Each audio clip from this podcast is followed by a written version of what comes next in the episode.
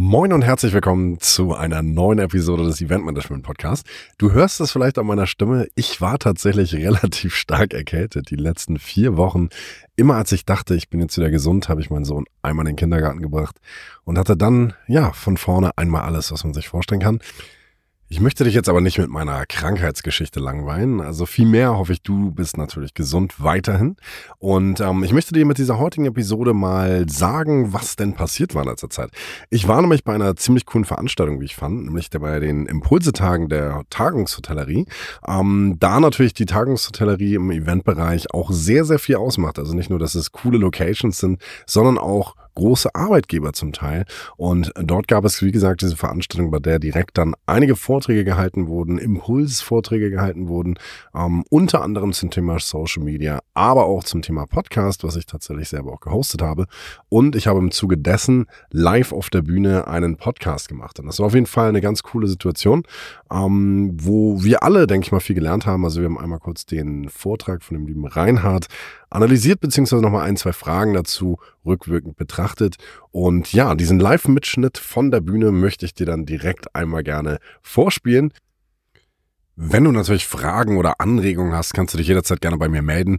Sowohl über E-Mail als auch über Social Media kannst du mir ganz unkompliziert eine Nachricht schreiben. Und ich freue mich auf jeden Fall auf dein Feedback auch und wünsche dir jetzt viel Spaß bei der Folge.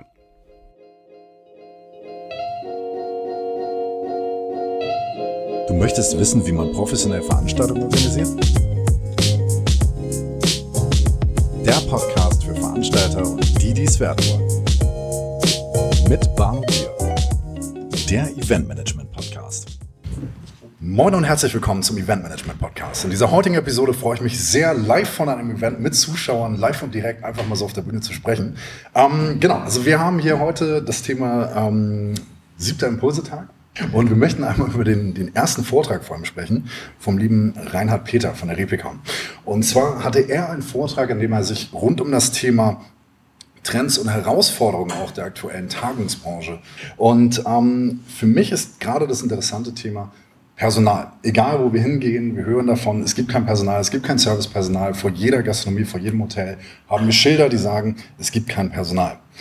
Reinhard, wo sind diese ganzen Leute hin? Ja, wenn ich das wüsste, dann äh, könnte ich, glaube ich, ganz vielen helfen. Wir überlegen uns das ja insgesamt in der Branche und nicht nur in der Branche, sondern im ganzen Fachkräftebereich, wo die ganzen Menschen hin sind.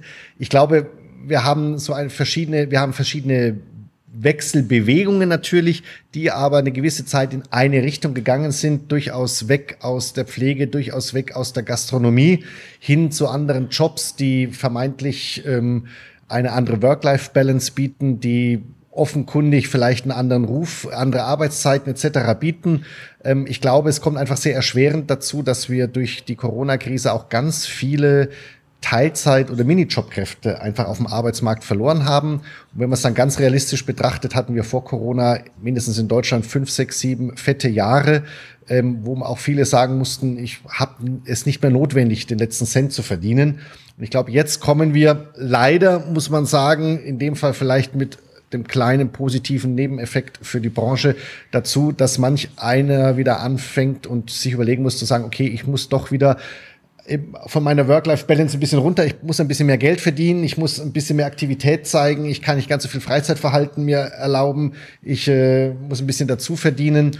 Das ist der eine Trend. Und der andere ist, glaube ich, definitiv, dass wir durch den Trend zum Homeoffice, der unumkehrbar ist, der auch für viele positiv erstmal ist, dass sie von zu Hause arbeiten können, wir dennoch eine gewisse Gruppe von Arbeitnehmern haben, denen die, die der Kollegenkreis fehlt. Der Kollegenkreis regelmäßig fehlt, die Ansprache an den Kunden, das direkt erleben, äh, habe ich jetzt was Gutes, habe ich was Schlechtes gemacht und ich glaube, da wird die Dienstleistungsbranche durchaus auch wieder von profitieren, dass einige dann zurückkommen möchten. Mhm.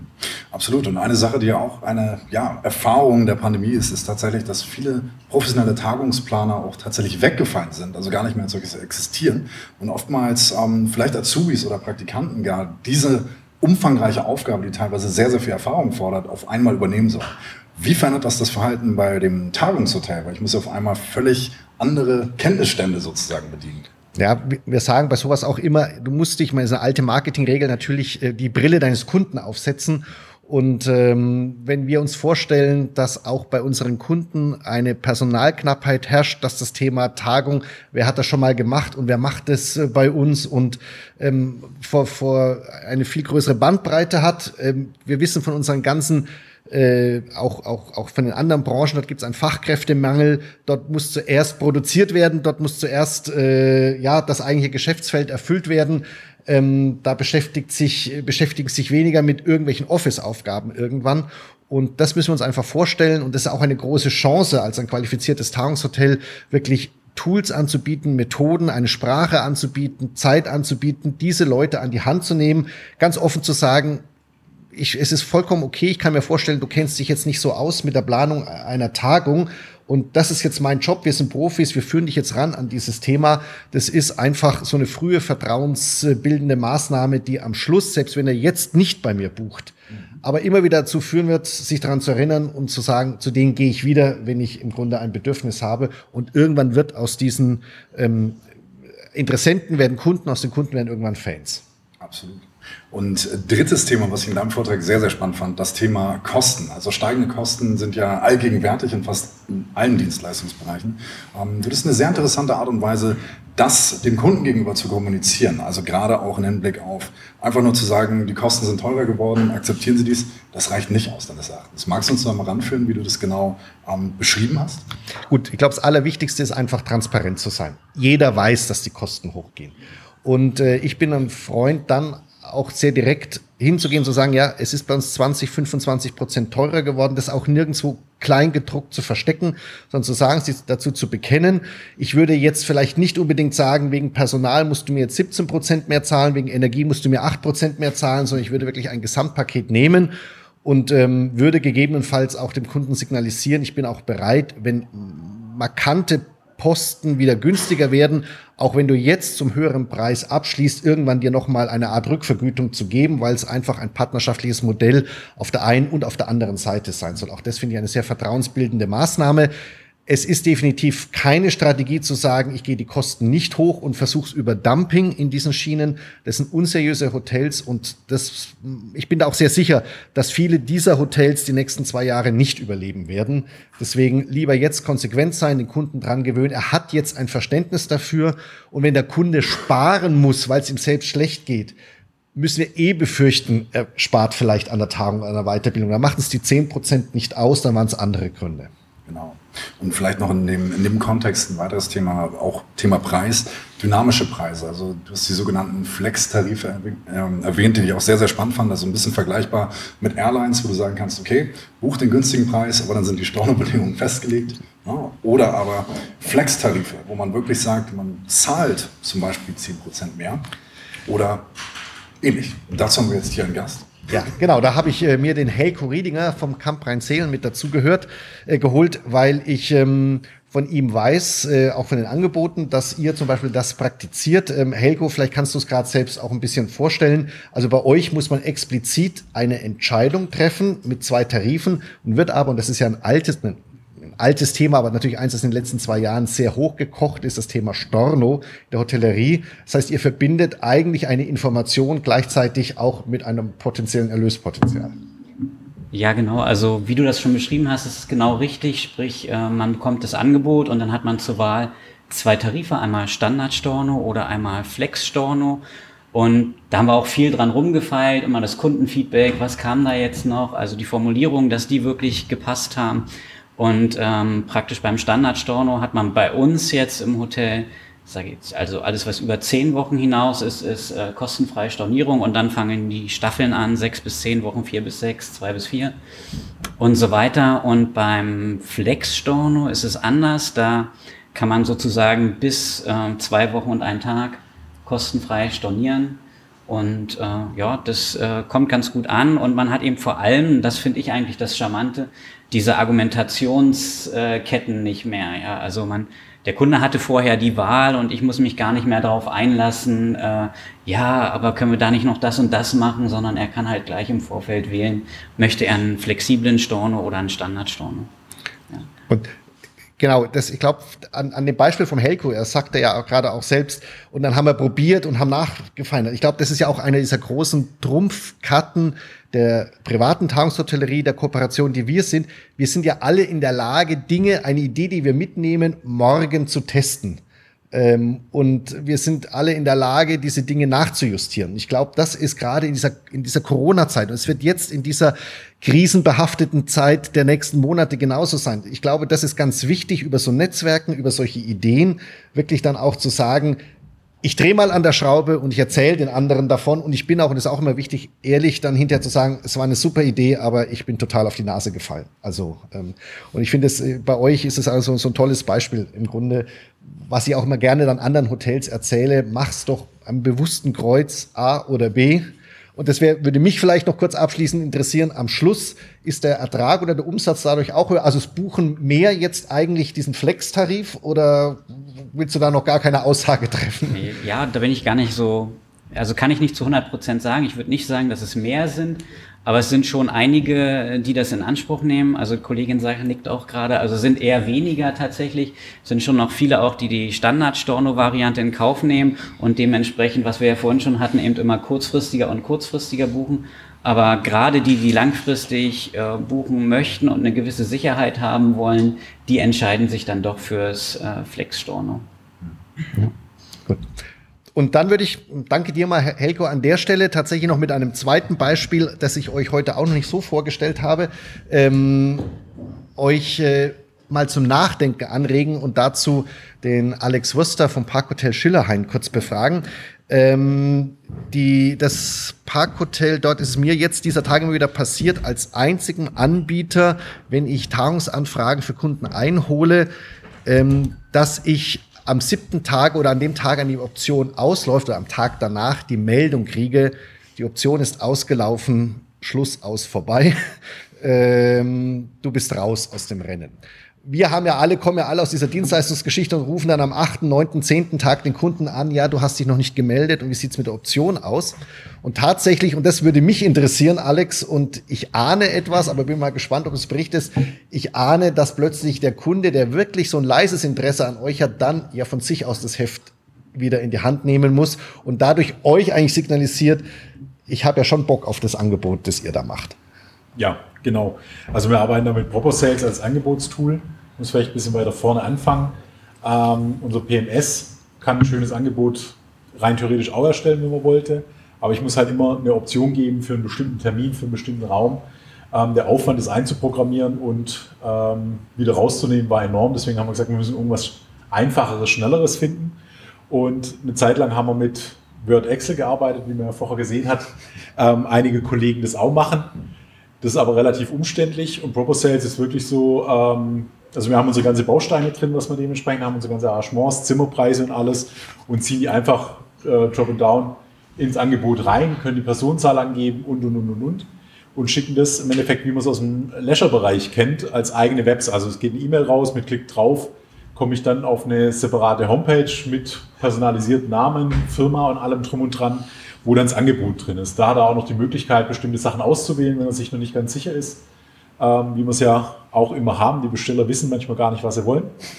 Ähm, also, ja, ähm, das ist ja immer das große Ding. Und da die Auswahlmöglichkeit geben und er kann halt mit Klick, hat er auch die Gesamtsumme dann automatisch mit dabei, kann es darüber akzeptieren. Ähm, braucht nicht noch irgendwo unterschreiben oder sonst irgendwas, sondern passiert alles online. Und ja, nach sieben Tagen läuft bei uns die freibleibende Angebote aus. Dann kriegt er nochmal eine Mail, dass das Angebot ausgelaufen ist. Dann kann er auch nicht mehr auf Akzeptieren drücken, sondern meldet sich meistens bei uns. Wir melden uns meistens auch danach. Also selbstverständlich äh, lassen wir den Kunden da nicht äh, hängen oder klar wollen wir auch bestimmte Aufträge auch haben. Aber dass die Angebote dann nicht ewig rumschwirren und dann zwei Tage vorher kommt er und sagt, ah, ich hätte es jetzt gern. Aber ich, ich finde genau, tatsächlich unter Marketing-Sicht, einer, der schon so halb am Haken hängt, ist wahrscheinlich einer, der dann also ihr habt eine Chance eigentlich bei jemandem zu erkennen, der, der hat schon den, den Fuß in der Tür und äh, bei dem, wo muss ich bei dem noch nachlegen? Genau. Ähm, also wir sehen auch drauf, wie oft er schon auf dem Angebot war, wie viel, wie oft er den Link betätigt hat oder überhaupt nicht betätigt hat. Ähm, das sehen wir auch äh, im Tool drin, sodass wir sagen, nach zwei Tagen wenn er, oder ein Tag, wenn er nur Null steht, ähm, dann rufen wir auch definitiv an, weil dann ist meistens irgendwo im Spam oder sonst wo gelandet. Ja. Okay.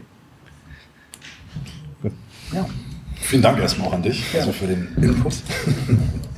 Haben wir noch ein weiteres Thema? Also ich würde noch ein Thema, das uns heute begegnet ist, äh, gerne kurz aufgreifen und den Jörg äh, Bachmann vom Arcadion damit ein bisschen überfallen. Aber ich weiß, er wird mir dazu sicherlich auch kurz was sagen können. Jörg, und zwar ähm, glaube ich, äh, geht es bei aller Weiterbildung künftig um die Emotionalität, die ja auch das Tagungshotel noch stärker bieten muss.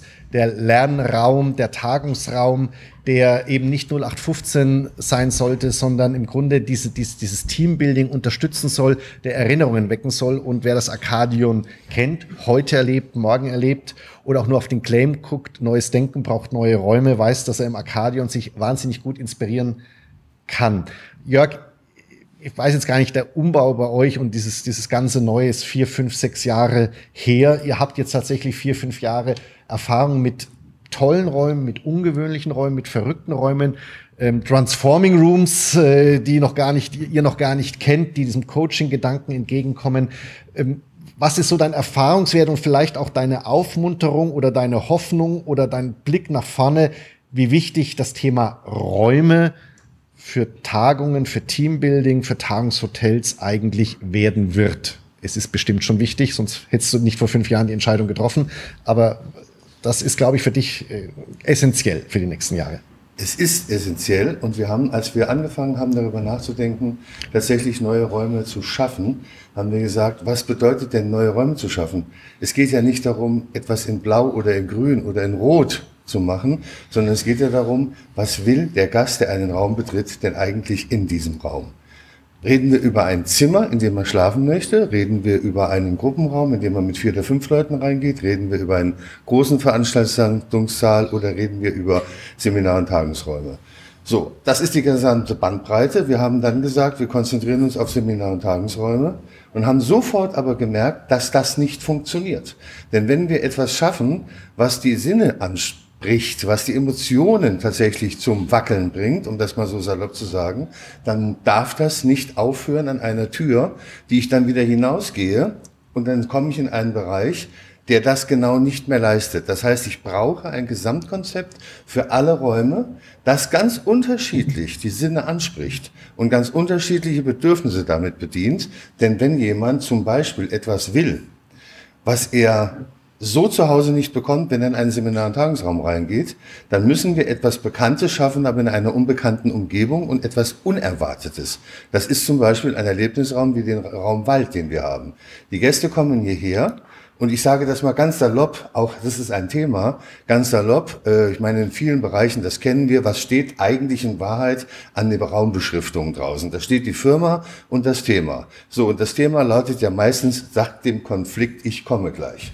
So, also wenn ich Konfliktpotenzial habe in meiner Firma und will etwas erreichen in einem Seminar- und Tagungshotel, dann brauche ich eine beruhigende Umgebung, die mich inspiriert dazu, auch selber ruhig zu werden, die aber klar ist, eindeutig, aber unerwartet. Und das ist zum Beispiel ein Raum wie Wald, der die Sinne anspricht, der sich aber wiederholen muss. Man darf dann nicht rauskommen und sagen, dann habe ich aber in einem Hotelzimmer gelegen, da war noch der rote Teppichboden von 1989. Wenn, muss es ganz sein, das ist das Motto.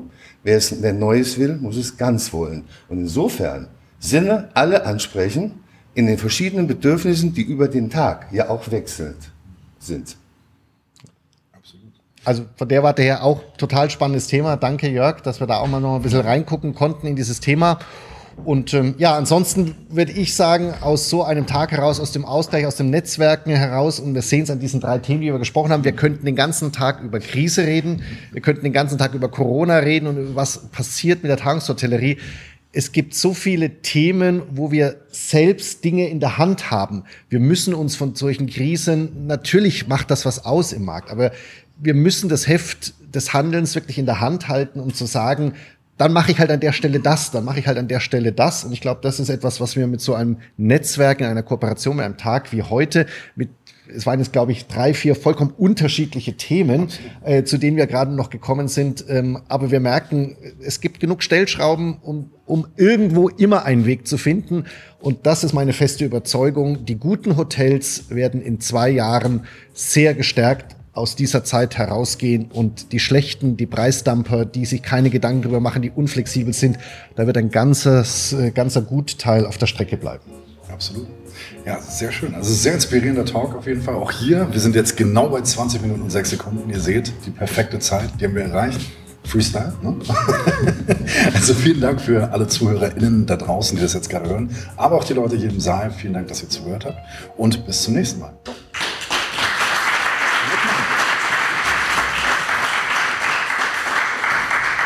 So, lieber Bano Diop, also nochmal ein ganz großes Dankeschön. Wir halten euch auf dem Laufenden.